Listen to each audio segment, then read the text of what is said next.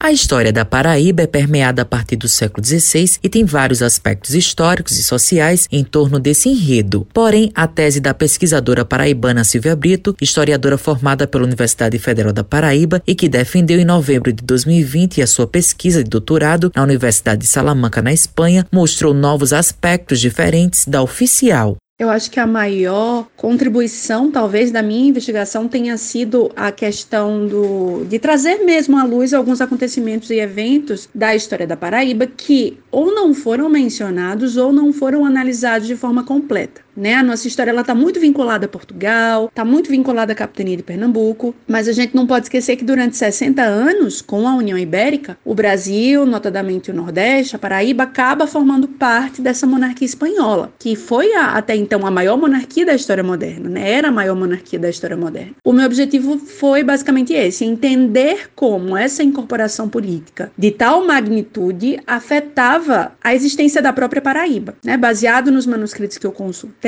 foi possível entender que a conquista e a posterior ocupação da região da Paraíba, ela foi promovida e, e organizada como uma iniciativa prioritária mesmo da monarquia espanhola.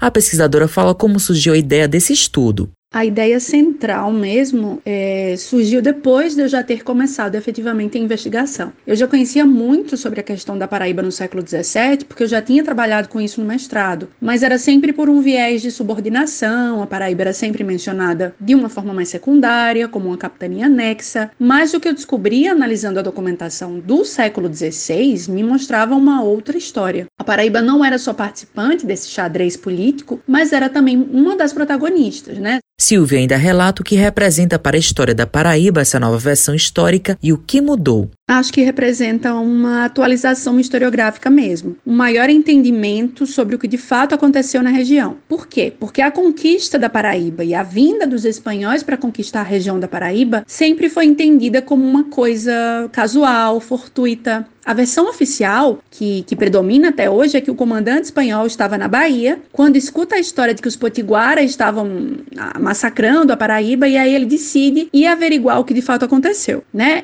Só que não, não, não foi dessa forma. A conquista da Paraíba era um objetivo oficial, previsto e pretérito, só que era uma missão secreta. Essa informação deveria ficar restrita ao alto comando militar por vários motivos, mas sobretudo porque os espanhóis queriam evitar que os piratas soubessem antecipadamente que essa armada imponente estava destinada à região da Paraíba. Então a gente precisa contar essa outra história, né? A capitania da Paraíba foi uma capitania de conquista e foi uma capitania real. Matheus Silomar para a Rádio Tabajaro, emissora da EPC, Empresa Paraibana de Comunicação.